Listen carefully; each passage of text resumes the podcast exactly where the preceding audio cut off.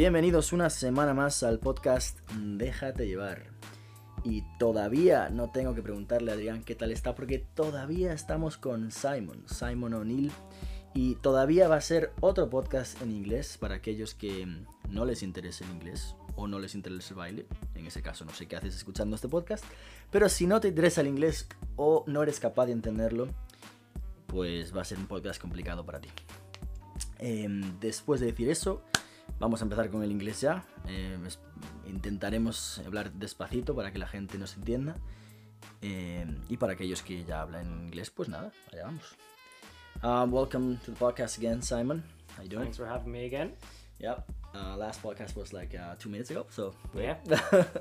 All right. So you were talking about um, well, we talked about the federations in the last last podcast. We talked about how you were brought up, not brought up, but how you started in dance. dance, yeah. Now, another question I had for you is um, for those who don't know, you're still involved in the dance world, I am you? indeed, yeah. Okay. How uh, are you teaching now, aren't you? I'm still teaching, yeah. All right. Do you compete still? I do not compete anymore now. I Yeah, knew well, I knew that answer, but I just wanted. To, but I, how do I say it? Like, what we do here in Ireland is there's a lot of, like we said in the last podcast, about kids who are solo and don't have much to dance.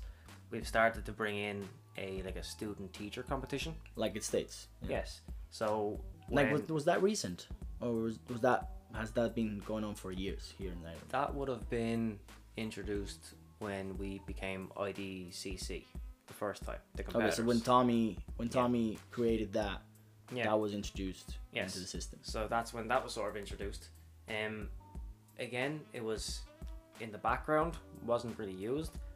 It was only really seen for the first time when I was in the States with you, living over there. And I was on Facebook and I seen all my friends who would have been in this federation start to post pictures of competitions they had. And I was like, okay, that's the first time I've sort of seen that. We so you were in the states when the whole thing happened. when the student teacher sort of got introduced. Okay. Yeah. Okay. Um, but again, it was student teacher at that age was new to me. Where pro am in the states wasn't. I was gonna say, did you you don't have pro am? We don't have pro am. Yeah. They started doing it. They tried it.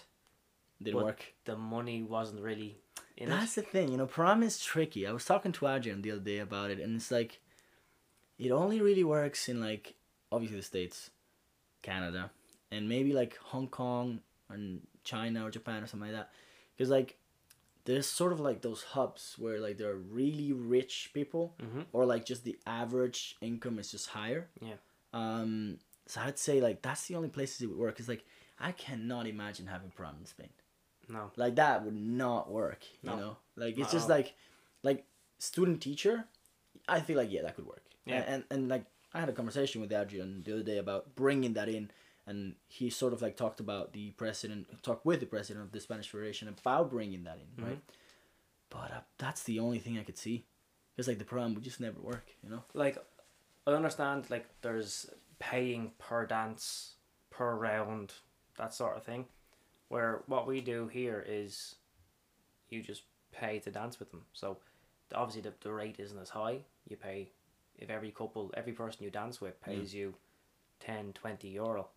that's Like- not bad It's not bad because you might dance with 15 kids. yeah it's not know? bad at all So it's not bad for a, a day's work, you know? Like, Yeah. especially in Ireland, that's not a bad Yeah. pay for a day of dancing, you know? yeah, yeah it doesn't even sure. feel like work when you're dancing, you know? yeah, yeah. So when I talk about. I Well, depends depends how many dances you do. Because I Yeah. remember like being in in the states, and you know my friends in the state would remember this. Like you know Alan and Jason and Dre, these people, um, we, and Mike and you know we would do like fucking sometimes like over a hundred dances in one Mhm. day, and you know which is absolutely ridiculous. yeah, I mean it, th- there's a point in there that it stops being like oh this is a nice fun day of dancing and starts being actual work. You know we don't have even time to like take a sip of water. You know. Yeah. So yeah. Anyways, keep going. Yeah. Um, yeah, they started to try to bring it in, but obviously the the money was Wasn't an there. aspect. So again, the student teacher a little small bit of pay and stuff like that from every student would make, make as I said, a decent amount. Yeah. You know? Now, did they do any competitions with the pro am, or it didn't even get to that stage at all? I think they tried one, One competition. but it wasn't a pro am competition day. It was a section Yeah. Okay. of a day, and I mean, there Might have been like a there few- was probably like five or six entries into it. Yeah, you know, so yeah.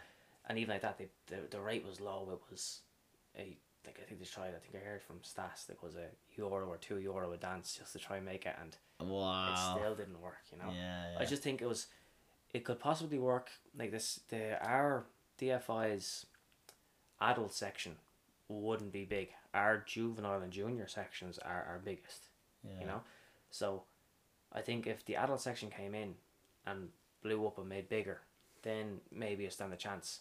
But No. for someone to say, okay, I'm gonna pay to dance with you against nobody, Yeah. it's a bit of a Yeah, that's you know it, it sucks when you're you have a student pro am or just student teacher doesn't matter, and they tend to not have competition in the competition Mhm. because then that makes them unmotivated. You know they don't want to come back and they don't want to dance again.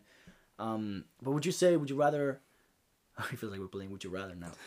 would you rather dance with adult students or kids? um, I, I, I think kids, Kids. yeah, I just think like kids. Well, you don't you don't usually teach adults, do you? Or I, I have I like like Eddie. You met my friend Yeah, Eddie. yeah, yeah, yeah. Like he is senior one, and like in Champions of Tomorrow, the competition I was telling you about in the last podcast, like they have a pre-champ. They have a beginner, um, novice, and pre-champ. First year he went to beginners, he won it, came first place. Second year he done the novice, and he came third, but he wasn't my student then. He was in a different studio. Um, and then in the studio I'm in now is where he he's after coming to my studio, and we done it before COVID happened.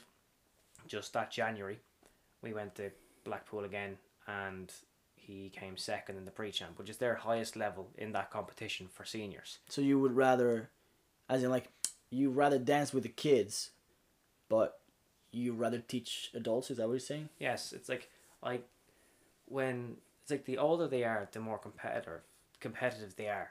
Yeah. So I'm like, okay, we can really push. They understand a lot more. Yeah. so you can go in more in depth into things and they you can get more out of it as a dancer where Yeah. kids when you dance with kids at like a student teacher they're at the, at the time they're still in it for the fun they just want to get out and dance so in that way some of them aren't as serious for a result Yeah. so because i'm dancing with them if they're serious for a result if they think it's oh i didn't win because simon was dancing with me or i didn't win because fernando was dancing with me No, That- that wouldn't happen. yeah, I, I never lose. So Exactly. They're all like, I want to dance with Simon. yeah. Exactly. So um, it's it's sort of like that, as in, if, but it gets to a stage then, uh, like you said, if you're doing so many dances a day, you're just like, It takes a lot of mental capacity to just be yeah, focused all the time. and you you get to a stage like, like if you're doing pro am, I'd say I'd be in a different head mind, as in like, the more dances I get you through, the more I get paid. Where Yeah. student teacher, yeah. if I only get paid to dance with you, if you get knocked out in the first round, you're still paying me to dance with you. Yeah. So I'm still getting the same amount, and it's like Well, but there's also like in pro am in the states, there are there is competitions where there are competitions where there's a lot of rounds for pro am, but most of them they're not.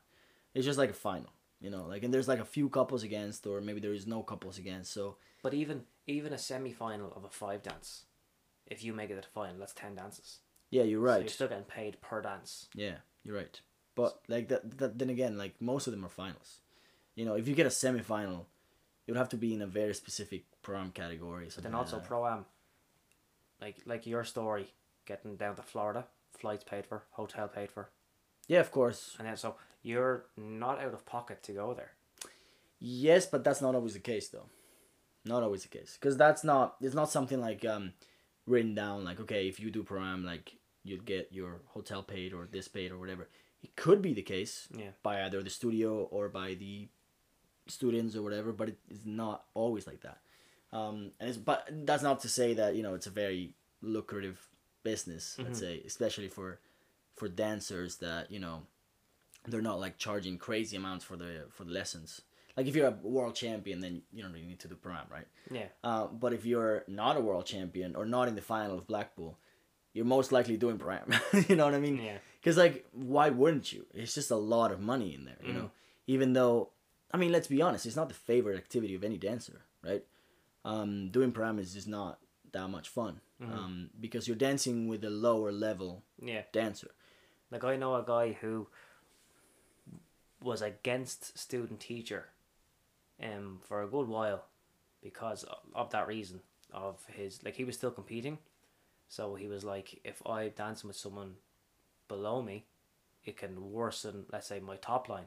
It can affect my I top line I don't know if that, which I don't think that's what I, don't think, he that's sort of I think he was must have been sat down and spoken to. Us like here you have to do it like everyone Well, else is doing it if he if he can think that and not do it because of that, then he must have enough money to not care about it, you know. like But then something clicked in his head and I he does it now. Yeah, dude. I'm nah, I would not do it just because of that. At the same time, though, I don't know. I feel like talking about like when you introduce yourself. Not maybe not now, but well, you're still teaching, so maybe now. Like somebody asks you, like, "Oh, what do you do?" I tend to say before when I competed and teach uh, and taught, I used to say I'm a professional dancer. But then again, you think about it and you're like, well, am I a professional dancer? You know what I mean? Because I'm teaching and I'm competing, and that's what I do all day. But am I getting get paid to compete or am I getting paid to teach? Yeah. Because in that sense, I'll be a professional teacher. You know, Yeah. like I'm not a professional dancer, and I don't think there's a single professional dancer out there, unless you're doing like you know burn the floor or like this kind of shows. Oh yeah. If you're doing that, if you're doing like a show or theater or stuff like that, You're getting paid to dance. you're getting paid to dance, which we have talked about with Adrian in this podcast, and that would be fucking amazing to do that or Oh, create a company to do that. But if you take those theater, you know, companies or even Dancing the Stars or anything like that, and you're talking about the regular dancer, the regular everyday DSI, DFI, whatever it is, World ESF dancer, I don't think there's a single professional dancer out there. Because even the fucking world champion teaches. Yeah. And that's their main income. Yeah. So Right. they're more like a a serious athlete. a serious athlete, yeah. You know, a, a, fit guy with a very nice hobby. You know, Yeah. that's what it is. Yeah. I'm fucking up. A fit guy and a fit girl with a serious hobby. Yeah. You know, and that's what it is. Yeah, because that's you know, it, it's it's sad to think about it honestly, and I didn't want to admit it to myself, but it was Yeah, sort I, of I like don't that, you think know? I've ever called myself. Other people have called me a professional dancer, but I've never. I just like I, I dance. I dance. So when they ask you like, what do you do? I dance. I dance, or I'm I I'm a dance teacher. Like at the moment, I'm a dance teacher. I don't dance anymore. Well, let's you know? say let's say you were competing professionally. When I say professional, you could be amateur professional. Yeah. I know that's a little bit confusing for non-dancers, but let's say you're competing professionally, and you were teaching. Would you consider yourself a professional dancer, or would you consider yourself a teacher? You know, because I, if you, I consider myself a teacher because that's where, like, if you're looking at occupation, that's where you get the teacher. money. you Yeah, your teacher, as a, I know it's not a hobby. It is your life, but but it sort of is a hobby. it is a hobby. Because think about it. it's not your income. So Think about it. You're a dance. You're a professional dancer, but you are a teacher as an occupation. Yeah, because if you think about it, if you quit the competition and you stick to the teaching, you still make a living. That's that's your Yeah. main living. You know, you would it wouldn't really matter that much. Mm-hmm. I mean, you might start getting less and less students because you're not making the results or whatever. But also with the, without those results, you've had more and more experience. So it's sort of like that balances out. You know, But the thing is, what I find is mad is that like I've been to competitions in England, Liverpool, Manchester, and professional. Well, the competitions I've seen, again, our little Sunday competitions. They aren't your Blackpool or yeah, your internationals in Brentford and stuff like that, Brentwood, um, and you look at their professional section, and it's nowhere near the standard of amateur. yeah, that happens a lot. But I think in England, what I heard was, for you, especially in England, amateurs can't teach. That was before though. If you're a professional, you barely make any money out of Oh it. yeah, you make more money as an amateur. yeah, pretty much. Yeah, but the thing is, like, so okay, this is very difficult to unpack. But um, All right. So before it was amateur, you couldn't teach. Mhm. That means you're just like it's like a hobby, right? Yeah. For you, and then professionals, they were obviously more professional about it. I'm like Mhm. quoting that. Um, and that means you can teach, you can make money out of it, and you would make a little bit of money in the competitions, maybe a little bit. I don't know, like uh, 200, 300, 400. In the states, it's sort of like 500 for amateur, or something like that. But anyways, I mean, even if that's the case, you can't call yourself a professional dancer No, I think because there's not enough competitions for you to make the actual like an actual wage, like No. a living wage from it. You know? like you said, you're dancing with the stars, burn the floor. If you're dancing for a living, you're a professional dancer. Exactly. That's the only way I consider myself a So- professional. Would you say that um, it's a weird question. Would you say Riccardo Cocchi, um, Mirko Gozzoli, um, all these dancers, you know, professional ballroom dancers. I don't know, Maurizio Vescovo, you know, these fucking names, you know, they're not professional dancers because if you think about it, they're professional teachers as well, you know. But they're the best in the world. They are, but it's still like Paolo, I don't know. Like. But then you can also argue the fact that they are making their living from being such good dancers. Yeah, but that's a that's not a direct living from being such good dancers. Like if they quit tomorrow, they're still making their living from being such good dancers, right? Yeah, Because they're making their living from being teachers.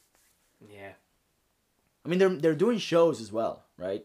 They're doing shows and they're making probably they could live out of just shows and you know competitions and stuff like that. Mhm. But I mean, if you can make fucking 200, 300 euros an hour for a fucking lesson, Oh, who yeah. wouldn't? You Oh, know, exactly. who wouldn't? That's the thing.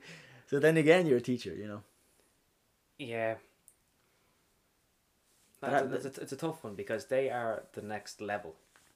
You know, they they're the But it's, it sucks because if they can't even do it, if they can't just make their living without teaching, then there's no chance for any of us, you know, and, and no chance for any other person.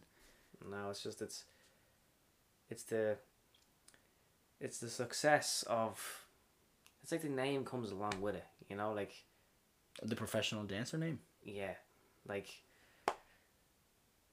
it's a it's a tough one because as I said, like they're they're known. Their their name is be, so big because of who they are. Yeah. that like it's even if they quit dancing and just taught They're still professional dancers. they're still up there with some of the best yeah, I guess you're right. I guess you're right. All right. Uh, let's do a small pause in the podcast because we're going to do next joke. okay All right. Have something prepared for us? no Well, make it up on the spot. Go ahead. why is it always me first You're the guest. oh, okay So- um for the usually how we do it with Adrian is um we do like a competition. Sort of like I'll make up a joke and when I say make up is I'll research a joke right before the podcast. And then so you get the research and I don't. Well yeah you're a guest I'm the actual host so fuck off. So yeah pretty much like we would both research a I told you my joke in the last episode. Now you have another one now. Uh, all right go ahead. Okay um uh man walks into the doctor. Alright. and um, doctor says, um, "I'm sorry, um, you're gonna have to stop masturbating." And okay the man says, "Why?" And he goes, uh, you're starting to scare all the rest of the." the you fucked it I can't even say it. because he's trying to scare all the patients Yeah, scared all the other patients away. oh you fucked it up. I absolutely. I started to giggle and I went, But the thing is, you would never fuck that up in like with if it wasn't recording. You know, "No, it was the pressure of it was the pressure of the making microphone. sure I got it perfect." Yeah, I can tell. Like you know me, like. I, I, I love my one-liners, which are That's very she said. okay, which are very hard to say on the spot because Yeah. they're out of nowhere. They're not related to anything. Where I have so many one-liners that when you you might ask me something about, I could be going up and down an escalator with you, and I said, I would just pop out saying I had a fight once on an escalator. It was wrong on so many levels. yeah.